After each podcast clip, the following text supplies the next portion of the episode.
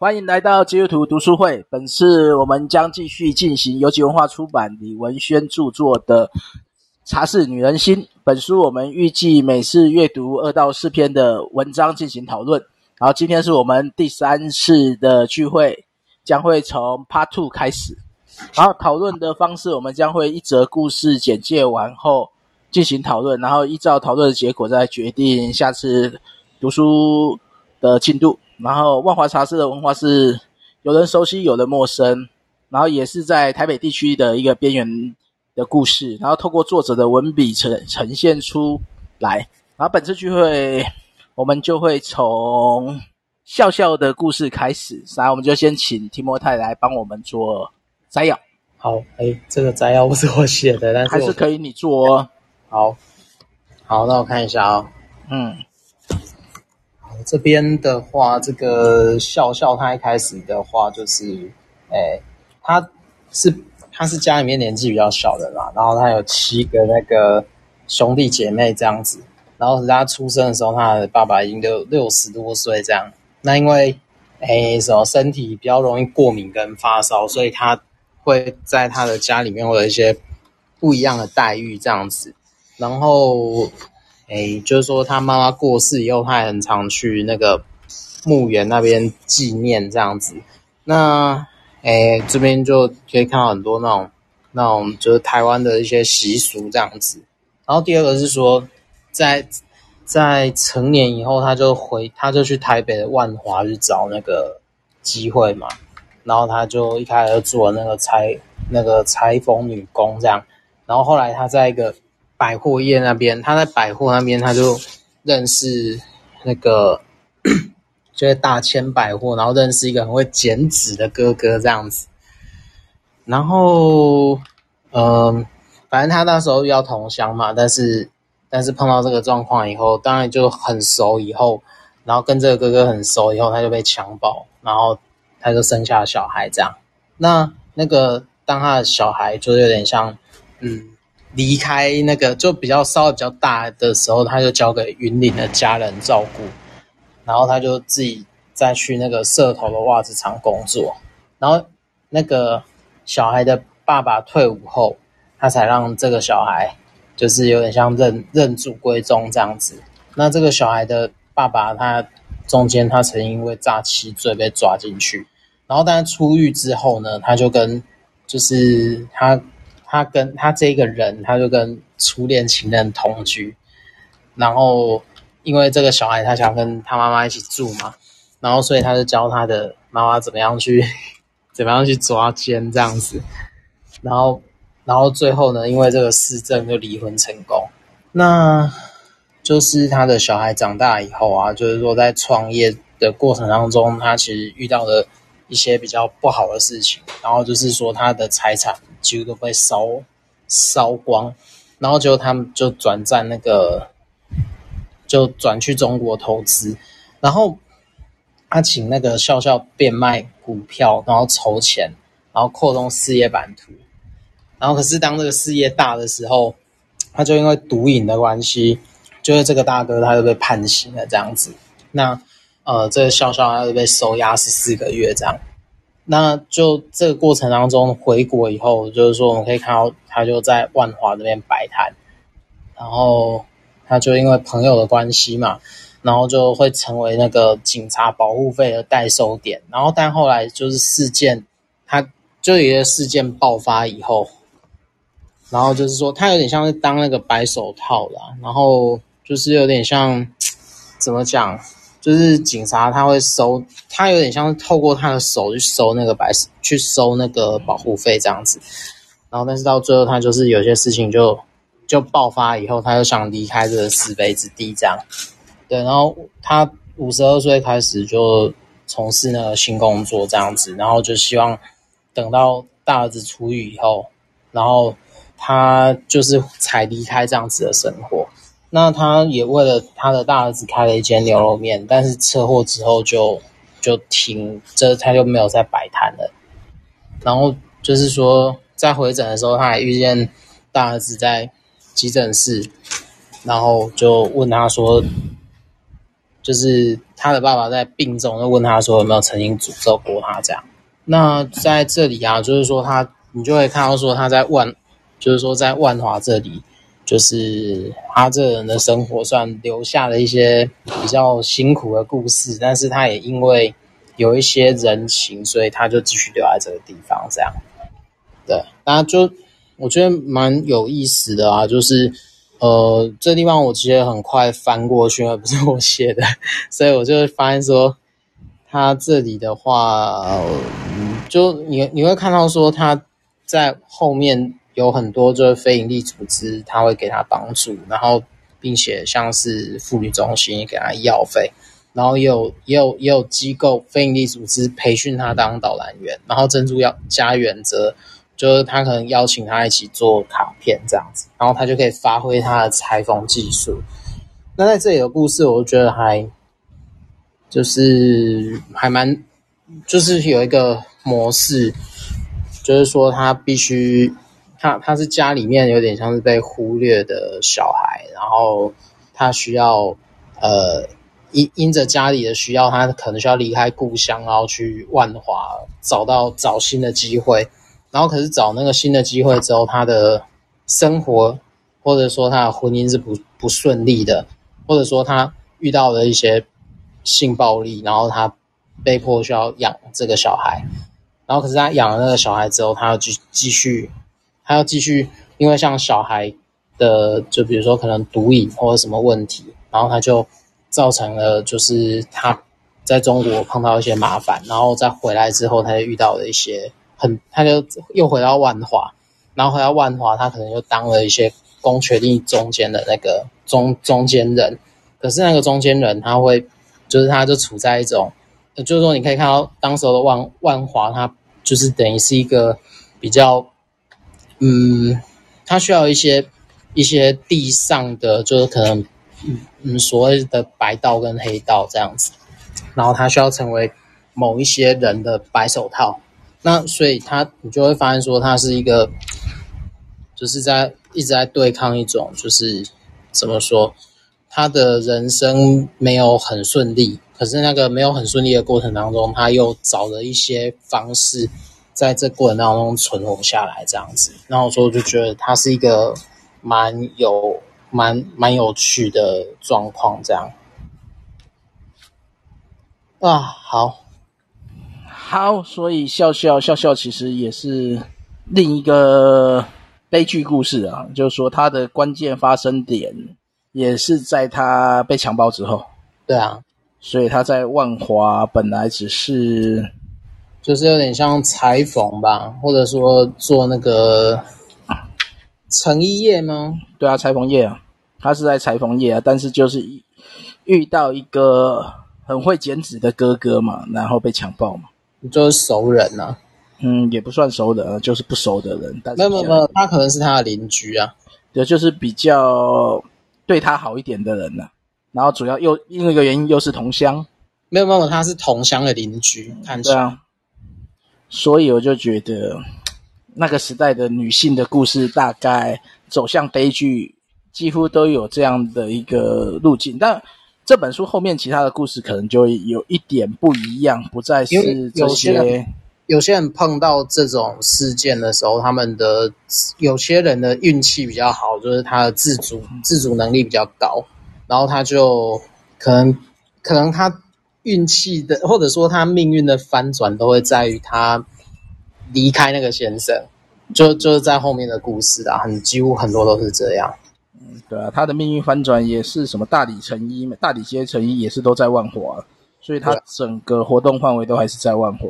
嗯，所以他最后才讲留在万习惯万华这边的生活的嘛。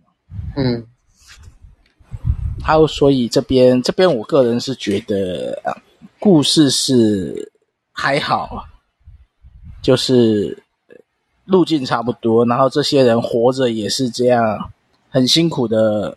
走过这些，但比较惨的是，他这边比较大的转变，是因为中国的惊魂那一段。嗯，应该是他儿子有毒瘾，然后他过海关的时候又携带太多现金，主要是携带太多现金。应该以前也是有规定，只能带多少现金吧？对，不能超过多少？超过多少要主动申报？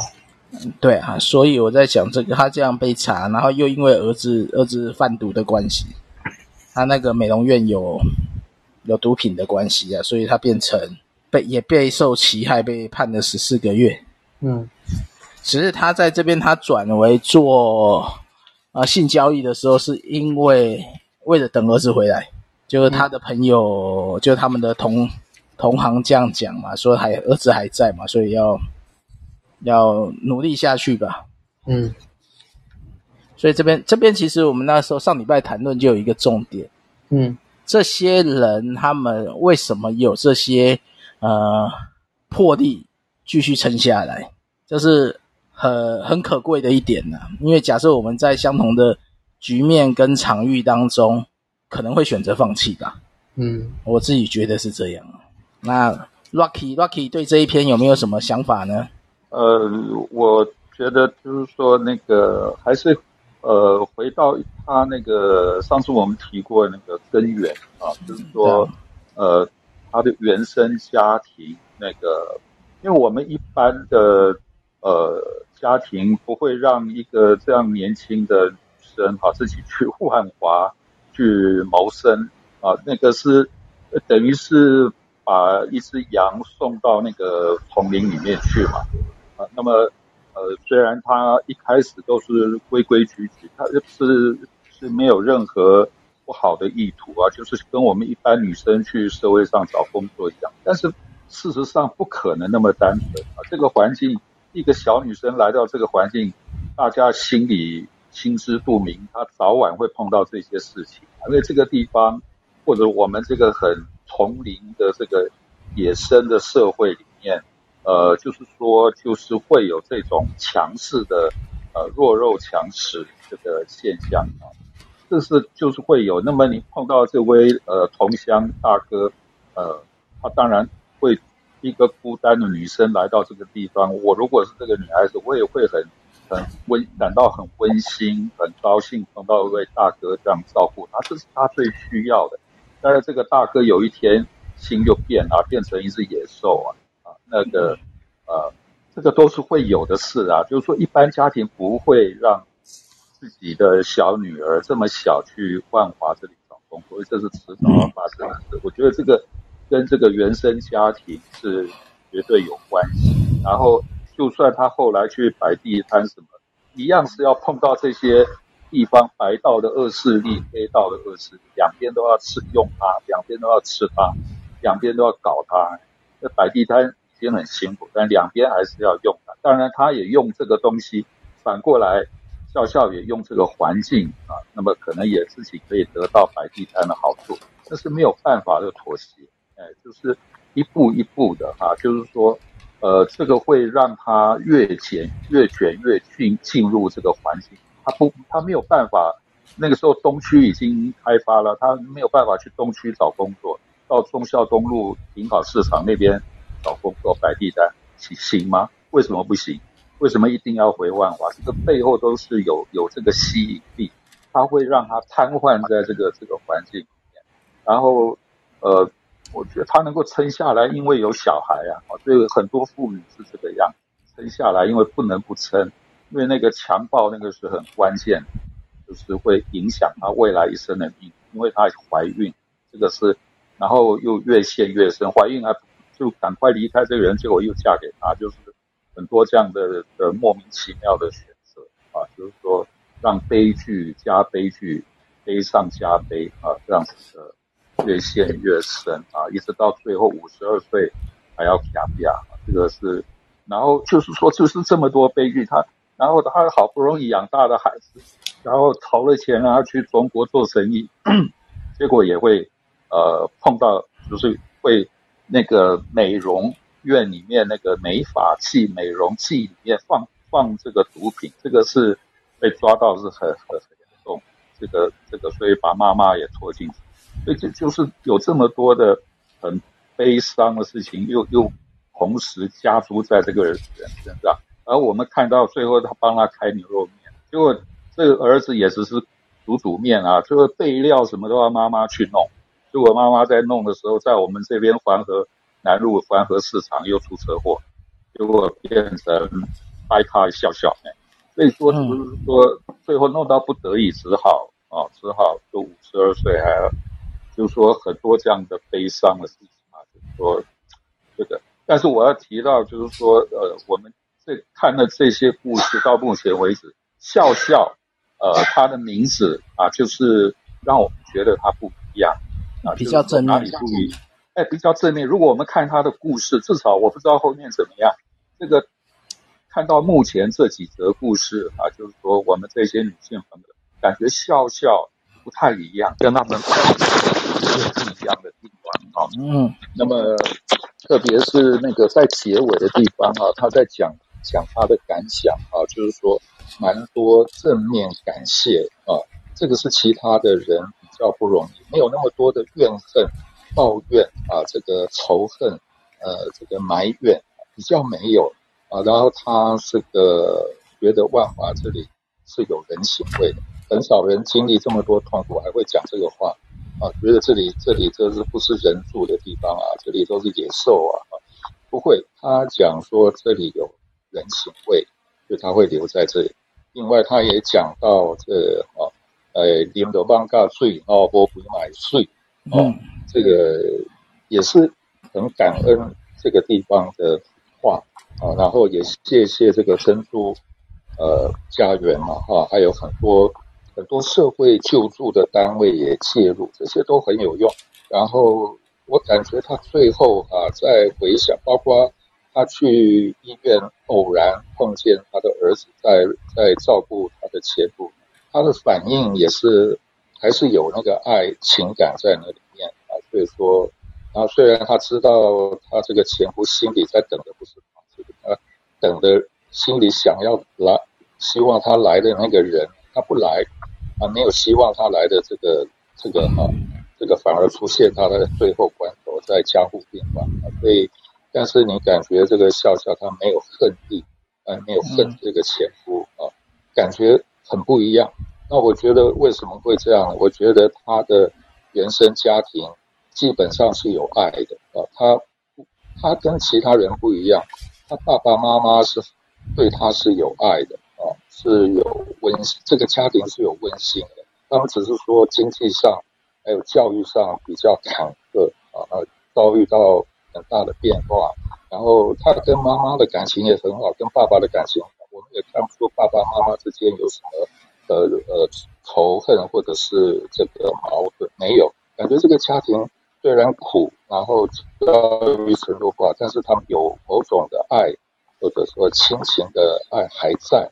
然后他发生事情，他大大哥也出面来台北替他替他讨回一点公道。所以这个家庭背景基本上是有爱。所以我们看笑笑经历这么多痛苦，这么坎坷，这么多不公义的事，感觉到最后。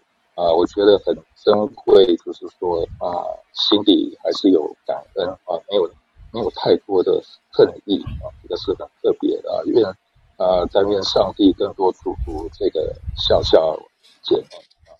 嗯，啊谢谢 Rocky 的分享。我我补充一下哈，就是说来万华打拼，在那个时间点，我觉得是正常的，是因为在一九六零到一九七零之间。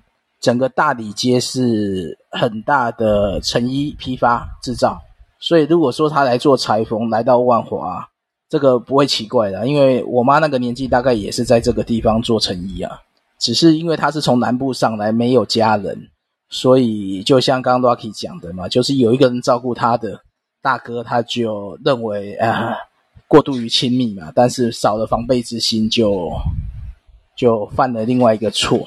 然后，另外白手套的事件，我在那个 Clubhouse 上面有贴一个链接，那个是日日春日日春报道有写的内容，就是当初是中议员嘛，就是那个那个中议员，那个万华中议员，想一想应该就知道是谁了。对，万华中医院就有一个啊，对啊，因为那时候、哦、那时候就是这种白手套世界、啊，还有罚罚娼不罚嫖啊，那。嗯搞得大家又要给保护费，然后又拿不到什么，又没有真的保障。对，你就是又拿钱又抓人。对啊，这个就很不 OK 啊。要不然你就不要拿钱嘛，就高就就抓嘛。你给他收钱，然后收缴不够又跟人家就就逮捕人家，这就吃相难看了。对啊，这个我有贴二零零二二零零二年的新闻啊，因为日日春那时候都有整理这个罚半套，让大家都很惨啊。因为有一些人他是没有没有其他收入方法，所以他只能做流莺啊。不然啊、呃，如果你政府有能力，那就是大家有好的工作，何必要当流莺呢？因为你仔细看这些人。会选择流莺很大一个原因就是需要钱去照顾家庭，嗯，对啊，所以我觉得这个这个问题是可以被讨论，到底我们该怎么去谈论这件事？当然，因为有珍珠家园嘛，所以这一群做特种行业的人，他们有一个避风港去认识信仰，嗯，啊，只是说在于我们这些非在其中的人，我们一定要去做标签化吗？还是就去多点？说读这种书也不错的，就多了解他的背景、他们的脉络，甚至为什么会做这。因为如果没人这样讲，我们就会觉得他就是为了赚钱、为了奢华、为了什么？不一定。对啊，我觉得这个是需要去可以被讨论的。好，这边还没有人要补充的，我只找到这一个新闻。嗯，没有，只是看到一个认识自己认识万华以前的万华。哎呀，因为现在万华就。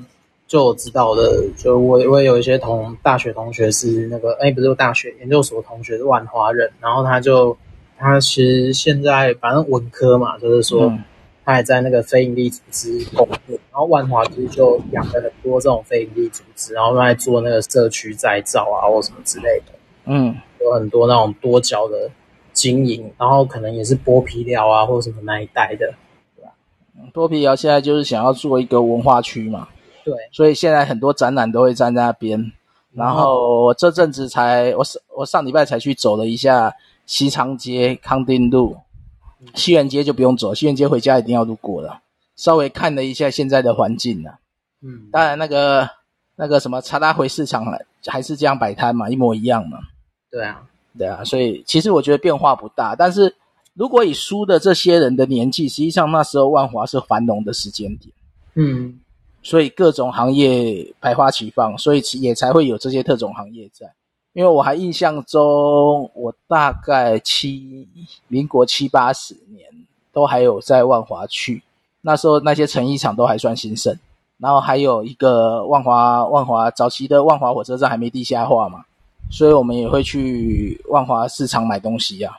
然后再再过去就中华路嘛，嗯，然后那时候东区相对是比较高阶层的。西区这一块就是比较一般老百姓的，直到民国八十几年，就一九九几年之后，整个万华就没落了，而且没落很快，包含西门町都没落掉。西门町是再造之后才有现在的景象，嗯，不然中华商场拆了以后，整个西门町是没落下来的。然后人都往东区，现在现在是东区没落了。如果有兴趣去走东区的话，大概就知道了。所以刚好就谈论一下我们过去认识的万华。好，没有就继续，还没有人要补充，没有我们就继续下一章哦。下一章就我来说啦。好，要顺。下一章就那个啊，双双生嘛。相信相信啊，相相信啊，阿妈阿朱。对，阿朱的故事也是因为家暴才截断。那个家暴其实蛮惨的，就是会拉他的头发去撞。我觉得这个过最近听了蛮多家暴的事情，所以就看这些人蛮辛苦。他，你看啊、哦，他那他的家暴是状况是到整个牙齿都被撞断，对，所以他没有钱做假牙齿，他一套假牙两万两万五千他都不敢做，所以他只能去吃一些软的嘛。然后他本来是送出去给人家养，结果农家也没办法没办法照顾，因为自己家庭那个农家自己家庭也需要照顾，所以只有把他退回去了。然后最后是十八岁到台北工作，然后很不幸的被父亲欠赌债把他卖掉了，卖到金女户。哦，每次都马上都欠赌债，所以你就知道这个赌博这个问题吼，实在不知道该怎么处理了。然后他这边就讲了，其实你看哦，这些接客其实蛮辛苦的哦，一天至少要做十个，十几个，十几个，对，有时候高达三十只嘛。然后做满三年六个月才可以自由嘛。嗯，那你去看哦，他被卖，他还是买房子给他老爸安居，当然最后还是被他被他爸堵掉了嘛。嗯，所以这是他的不堪回首。然后另外就是说，呃，他之后的故事是真的，嗯，悲惨下去了。就是二十八岁，他要嫁给一个磨木机的师傅嘛，然后小孩小孩上了学后，他就离婚嘛。但是先生又霸占着他的房子，我觉得这个就辛苦的女人呐、啊，占着房子还要给先生生活费，然后小孩又不小心睡了别人，又生 又生了双胞胎。但是因为双胞胎没有好的，就是怀孕期间没有好的照顾，所以所以其中缺氧，没有两个都是脑麻，嗯，一个比较严重，一个比较轻，嗯，但是都是属于脑，因为都缺氧，脑部缺氧都是造成脑麻的。然后被迫要照顾这个孩子嘛，照顾孙子啊。嗯，这这这个故事就是说很多就是为了为了照顾孙子，然后只好年纪大了五十几岁了，只好从从事性交易。嗯，然后他也不想麻烦别人嘛，所以你就看到说他只珍珠家人去探访的时候认识了认识他嘛，然后他他情愿自己去拿，然后但也愿意让那个工作人员为他祷告，但。偶尔也会接孙子回家住，但你们知道他孙子两个都是老麻，其实回家住是蛮辛苦的。嗯，然后年纪越来越大，当然就等不到客人，所以他就改做清洁工。然后孙子也孙子也算努力啦，那个比较比较轻微的哥哥考上了大学嘛，但也要为了为了这些孙子学费努力嘛。然后哥哥也会希望说未来能照顾阿妈，所以这个故事哎到这边而已嘛。这个故事很短，对啊，所以我觉得就是让他们可以好好的成长，嗯，就因为它里面其实有有几段我觉得是蛮蛮悲惨的，就是你要照顾孙子，又要接他们回来，然后他年纪大了又没办法照顾，嗯，那等于在恶性循环这样，因为他这边就讲嘛，一个孙子孙子每年他会接他回来过年嘛。嗯然后到最后，他自己也抱不动他们的，啊，他就阿嬷也抱不动孙子了，因为都长大了，啊，所以他会觉得他亏欠亏欠他们的，所以我觉得早期有一个理念，有一个概念就是这样，所以他们很愿意照顾下一代，就是觉得下一代来向他们讨债的啦，嗯，对啊，就之前欠他们，所以这一辈要来还他们了，嗯，所以这个这个观念也让他们很愿意这样任劳任怨，这蛮辛苦的。还有提莫他有什么想法？这一章，这章我只是草草看过，就完全不同的，完全不同的那个状况，就是就是被家暴以后，你还要去，你还要去，你还没有办法离婚，就是他要照顾先生啊，这就对，你还照顾小孩，要 照顾先生，我觉得这个蛮辛苦的啊。他就嗯。真的，真的弄到，真的做到有一种做到极致。他其实不需要不需要这么做，但是他他也没有其他选择，对啊。嗯，我绝对不是没有其他选择。他的故事，我觉得不是没有其他选择。或者说，对啊，我我那时候我会想的问题是，如果对啊，如果作为一个，比如说社工，或者说作为一个，就是。助人工作者的时候，这个过程当中你要怎么介入？他其实也是很很很很麻烦的。助人工作者哈，通常只能给他选择的建议跟资源，但是不能为他做选择。对，不行，他必须要自己愿意。而且他通常都是等到，比如说小孩，他他，我觉得这几个故事都有类似的点啊，就是说小孩到了某一个状况可以认得他们的时候。就到国小后啊，他们有些人就会就会比如说趁趁这个状况结束婚姻，或趁这个状况跑路，就是有很多这样的状况，因为他们他们可能会期待说，等小孩长大的时候，他们可以循着这个线索找回来。但但我觉得他他会选择继续跟这个先生，我觉得会有一个社会观点造成，就是探假杂报，他们对自己跟对外会有一个。呃，一个防备感或是羞愧感，对，所以变成他们会选择说，就都已经有一个人愿意接受我了，我干嘛不去好好付出？那就有点像是被绑架。呃，但但这是这个这个观念是社会造成的，是社会贴给他的标签。使得他就必须继续背着这个污名。就是说，前面几个故事也有讲到的，就为什么他们会觉得自己做的这些事很羞愧，他们讲的这些故事很羞愧，就是社会的观点就是贴在身上。我我会觉得我们在看这几篇故事，我会觉得到底是呃社会愿不愿意给人有呃我们如果信基督信仰来讲叫做重生的机会，嗯，还是他就永远要背着这一个标签走一辈子，走到来世，嗯，这这是这是这是我的问题啊。我我们因为我们的教育或者我们的家庭文化就是基本上是呃完全。完全是非常负面的的那个态度来面对这样子的事情啊。我们如果一般家庭嘛，哈，就是呃，就算经济环境不好的环的家庭，他也是心里知道这是非常不好、非常糟糕的，是不得已的，对不对？那如果有其他环境好一点，绝对不会这个样。为什么绝对不这样呢？因为那个非。非常非常糟糕。那么，所以说，怎么我们如何扭转这个这种观念？那可能扭转吗？那本来就是不好的。那么，怎么样说这个呃，已经在那里面走过这一趟，怎么样去重新？你说周遭的人，我们的社会如何去面对这样子？真的是很困难，因为呃，比如说他要去别的地方找工作。啊，比如说我们刚刚讲那个笑笑，他在这里摆地摊，那个可能还比较好，因为你到工区去找工作，马上人家问你，你过去在做什么啊？这个你譬如说去别的地方找工作，你去开一个面摊，开一个开一个牛肉面店，你进进来的这个客人可能就是你以前的客人，嗯，对，呃，就是你你譬如说，我们就就在我们这一区好了。你就是会会面对这个问题啊！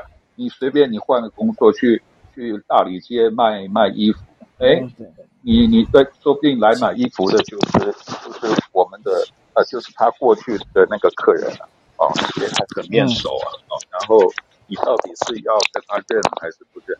所以这种种都是呃，去教会以后呢，就是要不要跟人家讲话？那你讲话都要自我介绍。你是怎么怎么就我是谁嘞？我怎么讲我是谁呀？那别人都可以侃侃而谈，我是哪个学校毕业，后来考什么东西啊？后来去美国读书，后来回来哦，认识谁跟他结婚？大家讲的过去都是这些事，我不晓得他们要讲什么过去嘞？怎么开口？那如果有人问他，他是要编个谎话吗？还是怎么样？要怎么讲？所以说这个这个几乎是不可能，如果除非有这个珍珠家园，不然是不可能吧。没有一个第三的第三方的这个地方让他们去，我觉得非常困难。要像珍珠家园这样第三方的一个特殊的空间时间才有。嗯，对啊。所以这样就可以看那些啊，这对我来讲这是一个根深条例的问题啊。如果说不换不转换地区，应该是很难真正重生。对，就是转换一个新的角色出来。因为就像那些犯罪者的小孩嘛，如果你让他在台湾受教育，那大家都只会记得他爸爸曾经或妈妈曾经怎么样。所所以所以说，像这些重犯罪的小孩，很多都是出养到国外去，不然他没有重生的机会。嗯，那特种行业这一块，然后说性行业性性行业这一块有没有机会重生？如果换个地方，你比如说那个呃。而且那个像各位记不记得那个陈静心啊，就是那个南南非武官那个事情。陈进兴的小孩后来是送到国外去，有有人收养他们。对，出养到国外，对对，不然怎么怎么那个怎么在我们这个环境里面去读书成长？怎么弄？那你说，哎，我们学校呃去学校啊，家长同学要接纳他们啊，怎么接纳？如何？我们我们人是跟记忆、跟历史分不开的嘛？你你怎么去接纳？所以我举这个是比较极端的例子。那如果针对我们今天读读的这个书，这些女性朋友们也未尝不是如此啊。包括我们所谓的根生弟兄也是一样嘛。你你你你去教会去这一般的团体或者说一般的公司里面去上班，你怎么样去讲这个你的履历？那那个履历能讲吗？啊，所以说这个，比如说你是过去是啊，这个清大、交大念什么啊，理工念什么文史都可以讲啊。他们怎么讲？呃、啊，讲说哎，我我是这个龟山啊，我那时候在龟山几年，然后在台南监狱啊土城几，就讲这个东西。他只能讲这个，他不然讲了。他没有那个什么哪个大学读几年研究所几年，没有这个东西，没有这个材料，他的历史里面、记忆里面没有这个，没有这个资料可以讲。所以说，像这些都是，这个都是，这不太可能按照我们一般的情形去跨越啊。就是好像啊，就我个人是觉得，好像是真的是要有一个第三方的这样的一个一个一个过度缓冲的。地方啊，有一点，有一点像我们旧约时代讲的逃城，逃城啊，哎，就是上帝为他们特别预备了第三个地方，他不能去圣殿啊，不能去什么献祭，那个那个那个差太远，但有一个陶城去啊，那那里有上帝特别的恩典，就像真主之家这样。嗯，所以实际上还是需要一个庇护工厂的存在。其实珍珠家园现在做的有一些东西，其实算庇护工厂。对，让他们有一些工作之类的，嗯，对啊，因为现在看珍珠家园，他们有一些这些妇女生产的产品嘛，嗯，对，上礼拜没有没有帮他们介绍一下啦，所以实际上他们也是有看到这一块需要，所以给他们一个工作机会，嗯，反正就找个时间去找个时间去支持一下，你要网络上有啊，嗯，对啊，这这就是一个庇护工厂，他们妇女中心其实里面就有含这个手工艺品嘛。嗯，来来贴一下，不贴一下不行啊！这些珍珠阿嬷的手工艺品，嗯，来换一个连接哈，每一个每一个章节换一个连结，嗯，这样也蛮不错的。对啊，哎呀，珍珠阿嬷的手工艺品，嗯，有小钱包啦，有一些居家生活，有一些卡片啦，有一些袋子啊，嗯，价钱不贵，但是实际上就会成为他们的。啊、呃，一种收入的来源。哎，珍珠杯店有黑熊哎，赶快去买几个来，赶快来支持一下黑熊杯店。不过那好像要自己拼哎，自己拼哦。我好像没有那个命来拼哎，那蛮好玩的。它是百变啊，不是，它是珍珠店，一个店是一只黑熊。嗯，对，我在偷看人家的产品。好，我们去支持黑熊一下吧，走吧。好，一个一百块，大的一百二，然后他们是串珠串起来的。因为如果说我们读这本书，最实际上的支持，一个是奉献给他们嘛，另外一个就是以消费来改变，去消费带来改变，去买他们制作的东西。对，因为他们毕竟其实他们年纪也大了，珍珠家园这里面的啊，因为他都讲阿嬷的嘛，所以我觉得他其实这边年纪是比较大的，六七十啊，照这本书的年龄来讲，就是六七十的长辈们嘛，嗯。好，我们今天时间还够，要不要再一张？我我可以两张放在一起讲，因为这两张是我整理的。没有一张就好了，不用两张了。嗯。好啊，那就现在是现在四十六分，你讲两张就超过了。好，那就一张，到第七张好了。好，第七。马卡西。好，这张是我整理的，所以我可以讲比较快。嗯，这张就在讲那个金棉的故事嘛，然后他就反正小学跟中学就是。在跟爸爸跟他叔叔在纳卡西乐队里面表演，然后他爸就是吉他，然后他叔叔我记得应该是啊好，反正那吹奏某个乐器，然后他自己就是弹那个手风琴的。那他主要的活动的地方就是后火车站的那个太原路的酒家这样。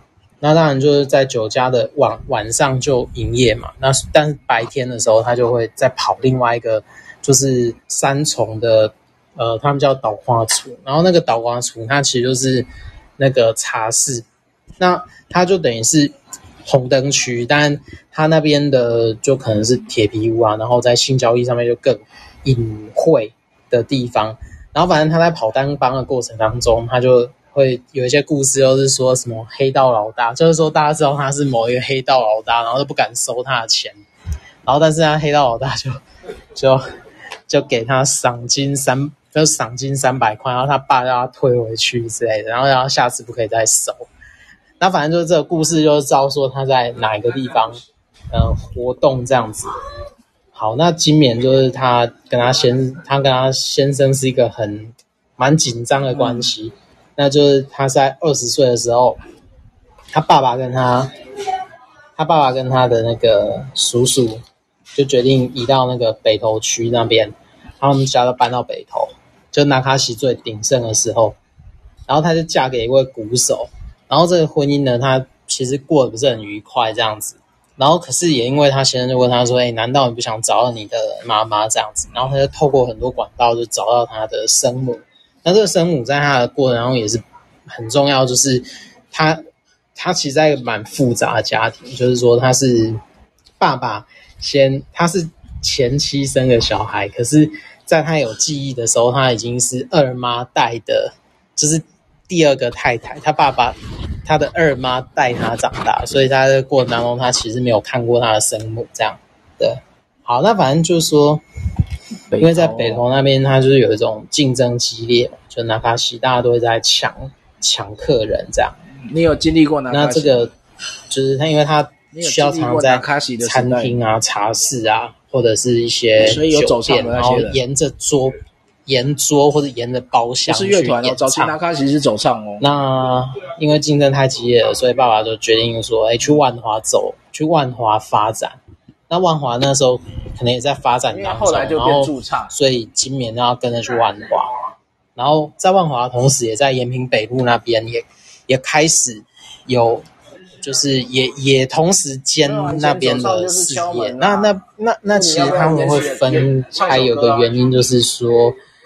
呃，他爸爸发现了这个机会，然后而且都是在餐厅啊，不一定是在这个万华跑单帮。可是他跑单帮赚的钱一定比他先生还多，因为他先生是鼓手，他都是包厢。那鼓手他一通常是需要有一个要不要有一个其他的乐手跟他合作，他然后再加上说他的器材也是比较固定的。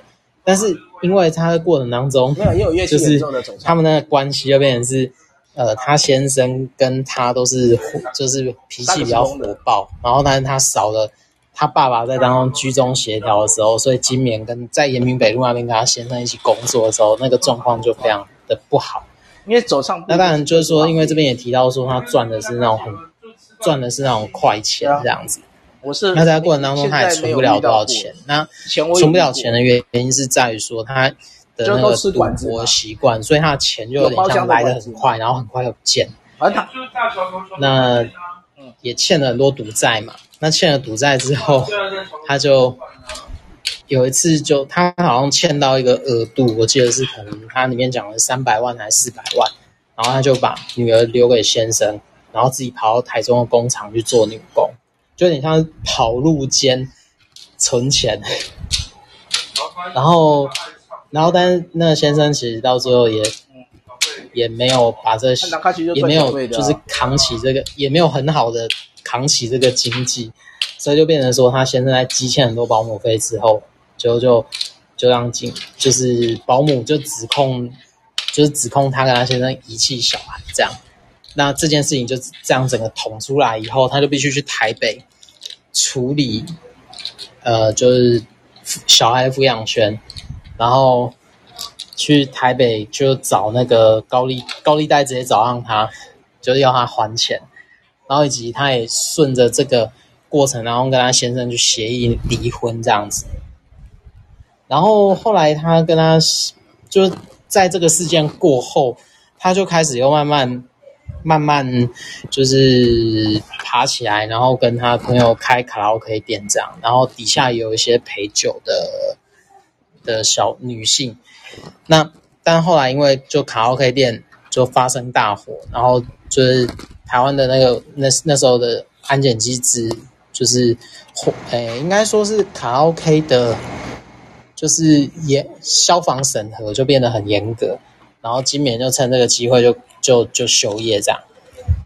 那他这边后面就提到说，他跟他女儿还有女婿的。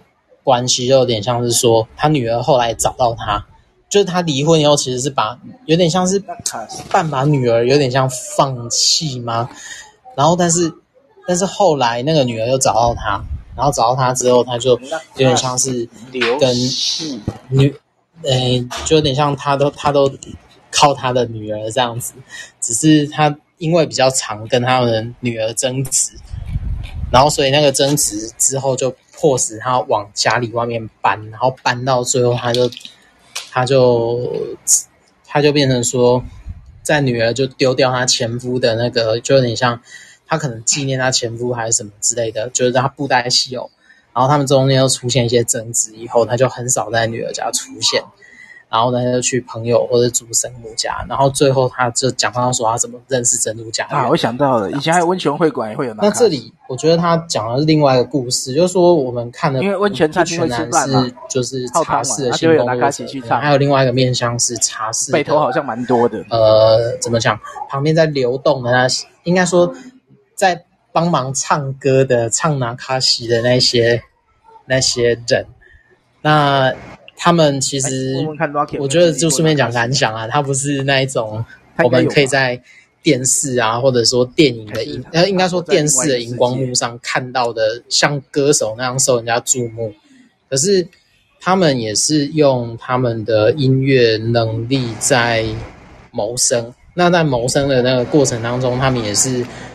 呃，来来去去，然后有些，然后当然就看这个例子，他还受困在赌博，或者是受困在一些。民国八十年后才渐渐消失啊。呃，就是先生的个性上的冲突。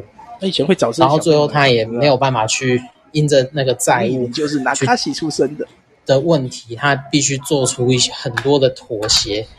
可是我觉得这个故事很特别，是因为这个金绵他的个性非常的直接。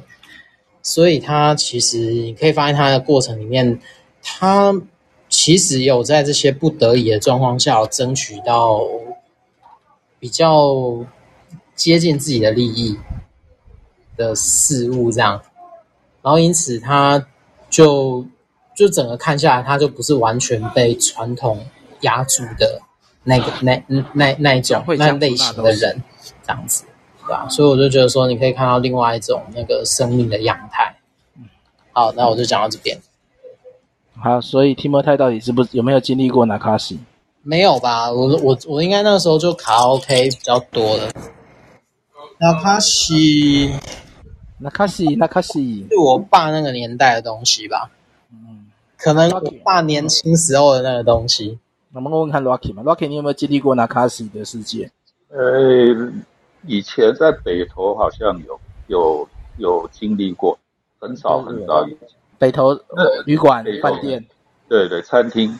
嗯，对啊。那个，嗯，那个那卡西，那个那个我那个我们还记得那个流浪高档最记得吗？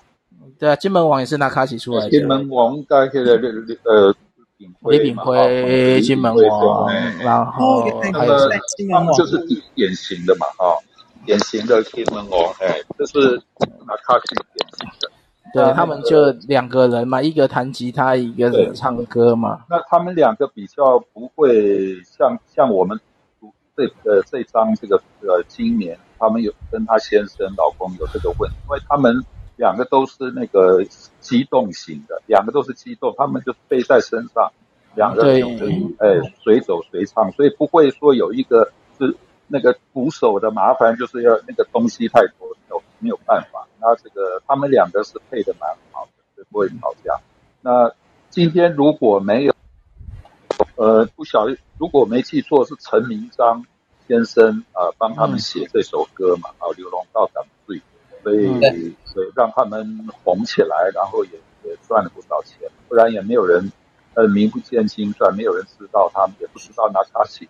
所以有了他们以后，我们其实也对这个呃不陌生，就是说这个行业不陌生，那也给我们留下非常呃美好的回忆啊。借着他们两位，还有这首歌，这样觉得那个时代也有非常值得我们怀念。但是我们今天读现在读的这个今年这个，我觉得值得注意。呃，他没有去碰那个性的产业，他没有。那么，我们把它放在这本书，我不知道他个人觉得怎么样，他会不会有一点抗议啊？就是说，因为他没有，他没有沾到这个这部分的问题啊。虽然他是在周边，那我们也可以他说这个在这些茶室周边又有卖香肠的啊。哦，卖汽水的、啊、卖冰的一大堆啊，卖便当也可以啊。那那那这个未必是需要，虽然他有到里面去唱歌，那有很多人是把卖槟榔也要送槟榔、送便当、送酒进去啊。那未必一定要把这个跟这个产业连在一起。所以我觉得这个今年完全没有碰这方面的东西，就算有赌博的习惯，他也没有连想都没想过。所以我是觉得，哎，把它放进来。是不是恰当这样？因为我觉得他后面的故事，应该有些也不是做性行业的，但只是跟茶室跟茶室有关而已。关系企业，因为那卡西也是会到茶室去驻唱的啊。对啊，就是因为有唱就有小费嘛。但是里面有关系。对啊，我觉得他们还是会有所谓的生态链的关系啊。如果说如果这本书是以茶室生态链来讲，那这些可能都可以算接触吧，例如摆摊也可以算嘛。但是我们都发现，这个今年它有一个很不一样的地方哈，就是说，他这个他从小他有一个资产，就是他会弹手风琴。对，这个这个是他们也许家里很很幸福啊，经济很拮据，但是他有一个看不见的资本啊，这个资本会。跟着他一辈子啊，他可能自己不知道，就是他爸爸，如果没记错，是他爸爸传授给他这个手风琴啊，就是那个李炳辉弹，这是一个非常珍贵啊，这这个让他将来这一生不会说走投无路，一定要走到什么强项，他不需要。虽然他在这个相关产业，但他要有一技之长，有音乐之长，所以他不需要。嗯，对。本来还要他学钢琴，但他不学，他他他就很坚决的不学。但我觉得那个时间点，如果他有学钢琴，会是另外一个出路，对是因为走唱走唱的时间有限他，他可能会走另外一条路，到中山北路啊，那个 piano bar，对啊对啊，那个那个层次又不一样。对，我觉得应该会会在改变。我觉得他爸应该是有发现走唱这一行走不了多久了，嗯，所以才叫他去学钢琴。只可惜他不学，他觉得走上就够了。我我我觉得他有一个，我觉得他有一个动机是他爸，我觉得他他该怎么说？呃，他他他其实不学的那个动机很很妙，就是说他就他就跟他爸说，你又不学，所以我觉得他他那个他应该是蛮注意那个关系的，他跟他爸中间那个关系。嗯，好了，都是悬疑啊。Rocky 刚刚要讲什么？对不起，我打。他会，而且我是说他他很有，他有这个音乐的天分，因为他爸爸也不是什么专业的什么科班出身啊，就吉他手啊，然后他自己摸自己摸自己学，哎，就可以走走出一片天。如果好好训练，多有一些学习，他会有另外一条路。我觉得他有这个天分，他是上帝给他的这个特别的无形的资产。所以相同样的道理。其他我们在这本书，其他的姐妹们、姐妹朋友们，说不定都有各有不同的恩赐啊，在他们的身上只是没有被发掘，所以所以没有被用出来。最后他只能说用这个最原始的本钱去谋生啊，这样就是变成很很悲惨的事情。对，我的问题是杏花阁到底是什么？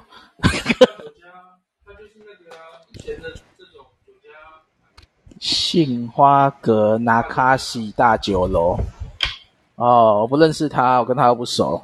哦，那时候就是有女陪女女女陪的这个店呢、啊，说是那个杏花阁，你说是那个卡拉 OK，然后有陪侍的这样吗？对，杏花阁，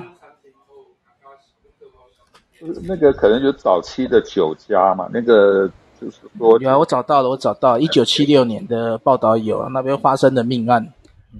一九七六年发生命案，然后重点是当时命案有一个人叫向华强。来，我来贴内容，一篇文章，一篇连结，也不错。因为我对这个单位不熟啊，杏花阁大酒楼不不是我成长的世界。什么？它就是早期的酒店文化，早期的酒店有酒室，有女士的酒店。对，这是这是我不熟的世界。哦，杏花阁大酒楼。哦。原来是这个，对，有去过吗？没有，它不是二零一五年的歇业了，我们后来还有开的，嗯，嗯，对啊，但问题它比不上人家真正的酒家。对耶，嗯，这算早期吧？这个历史也很悠久了，一九六四年开业。这应该就是那一种会去那边瞧政治人物会去那种地方瞧事情的那个地方吧？对不对？你们等下说话，你可以开麦说话啊。因为跟日本人谈生意啊，或者什么之类的，都要走这边嘛。嗯，对了，特特殊的地方没去过。嗯，哎、欸，大 B 大大 B 来了，赶快有没有要说话？他，他应该那个你哥应该比较熟。大 B 有没有要说话？不熟啦，那个太贵了，太贵了，会输会说输太贵的，然后跟我讲不熟，不熟啦，真的那个都是要很有钱的去，因为他还有那个点餐吃饭呐。所以它等于是高级高级店这样子，对，高级餐厅啊，大酒家就是跟现代的所谓的酒店在不同世代啊。哦，对，好像豪华菜菜色哎，它主要是吃饭啊。如果服侍的、哦、如果服侍的人那个等级不够高的话，我是说你服侍的人如果等级不够高，是很难进去。美酒佳肴跟美女。对，许多政商名流、艺人、名人在此，太可怕了。交流思想、商谈合作。前一个世代的，前一个世代的那种，现在都是到私人招待会馆的啦。这是前一个世代的。哦，原来这个就是某上一个世代的私人招待会馆。对，它不是私人，它是公开的。公开啦，哦、公开的，但是能够进得去的人不多啦。原来如此。啊，不是我的那个什么公子啊、老板啊才去得起。哎。所以他当初到这边工作，薪水这么高，你有看到他的薪水吧？那时候就领到一万，而且他没拿走，而且那个一万是他不小心忘在那个桌上。对啊，所以那边给的钱真的不低耶。而且他也他也只是拿卡西驻唱而已。哎，而且是给别人那公务员三个月的薪水，三个月还是四个月的薪水？对啊，难怪他会这钱来得快，然后也赌得快。哎，对啊。不过我觉得跟他接触的人也有关系。对，真的。所以你看，他从拿卡西晚上营业，早上又跑到到瓜出，其实蛮努力赚钱的。很可怕。但你知道他这边讲江蕙，江蕙也是走拿卡西的。然后我比较我比较熟的是那个黄乙玲嘛，这些都是早期拿卡西走出来到现在成名的台语歌手。所以其实他如果他如果转行，他搞不好也有机会。你都不知道，不知道他的实力啊？问题他看起来没有没有打算学乐器，嗯，没有打算再学一个钢琴，就代表呃，他可能有天分，但是不想付出代价吧？大概这样吧。嗯，他他如果碰碰到陈明章也帮他专门量身定做写一首歌，说不定又又走出一片天来。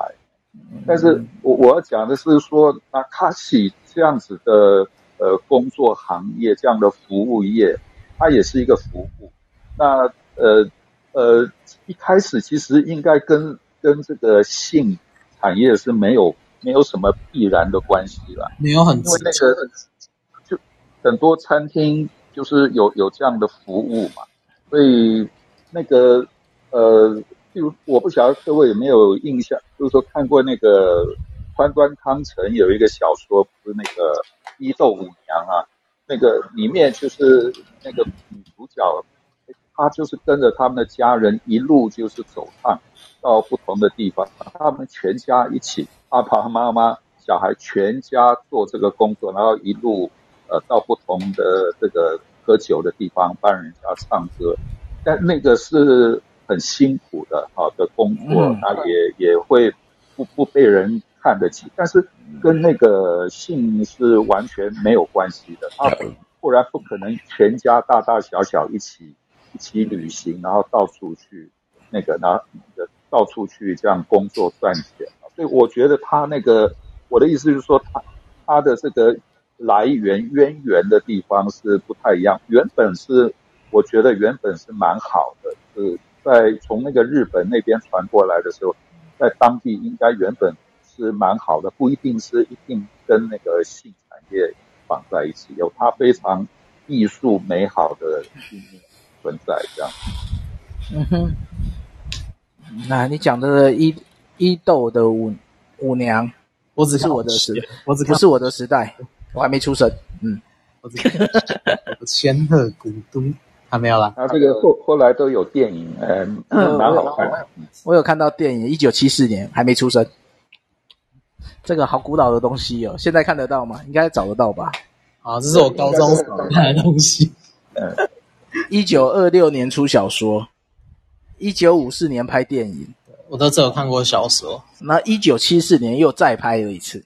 所以我我们这个拿卡西应该是从那个地方慢慢传到台湾来的。然后对，它是它是日本文化，它不是台湾文化。那卡西本身就是日本用词啊，它就是日本词啊。呀，走唱艺人呐、啊。呃，那卡西是有有那个他本意是什么？书上有讲吗？我忘记了。有啊，有水啊，他讲的是流流水啊。哦，流水，到处流动的意思吗？对对对，就是他在每一桌跟每一桌的中间流动。他有写在哪一章有写？OK，是拿卡西的，他前前面就讲了，他介绍拿卡西的时候有写。嗯，呀。对，所以这如如水一般流动的拿卡西，嗯嗯嗯，OK，对，哎，这个很有意思，对啊，然后它的主要就是在各旅馆、各餐厅、各夜总会，像刚刚讲的那一个夜，那个就是夜总会等级的夜总会的餐厅，啊，真是不同时代的东西，对，现在现在又变得不一样了，哎，不过这个问题，我想，我我我我想，我就想丢一个东，丢一个。丢一个问题出来，就是，就是我觉得他的金钱观很很有意思。就是说，如果你是在那种流动的状况下，然后你要赚那种很快的钱，其实好像他们好像都会有一种观念，就是说来得快去得快。对，而且好像我多数看到的状况，就是前面看到的故事，好像大部分都都长得很类似。然后，可是他们也用这边这些钱。支付了，比如说他儿女，或者是养，就是负心的先生吗？就是没有照顾他的先生的的的的钱，然后就等于说他他把自己整个整个身体都都都贡献在这上面呢，这这真的很剥削，某种程度是剥削啊，没错啊，但是就赚赚赚赚快钱。对，其实我觉得快钱。没有，这个是理财问题啦，是因为钱容易你就不理嘛，对，不理就流得快嘛，然后，嗯，就之前讲的嘛，由由俭入奢易嘛，由奢入俭难嘛，嗯，当你一直花这种钱的时候，有一天你的收入变了，你就完了，嗯，对啊，然后像他这个是因为一赌赌大了，超过他的能耐就开始欠债了，嗯，对啊，这一样啊。啊，刚刚 Rocky 有要讲话，来，时间差不多了。哦，今天我们就三张。嗯，什么？没有了，没有，谢谢。没有，没有，因为今天时间差不多了。那我们一样预留读三章吧，哈，我们就啊，不，不是读三章，是读四章。假设说没有比较多讨论的话，我们就把书加快进行。所以下一次我们要读到呃第十一章，隐形人。嗯，八到十一。这样没问题嘛？哈，没有问题。我我觉得他后面开始就已经，呃，应该不再是完全讲性产业了吧？嗯，就没有全部。对啊，那最后面是在讲基督基督信仰怎么去介入这边的社社会文化，怎么成为当一个受助者嘛？嗯，就好。那今天到这边，谢谢大家，我们下礼拜再继续。好，谢谢，谢谢大家，晚安，晚安，晚安，晚安。晚安。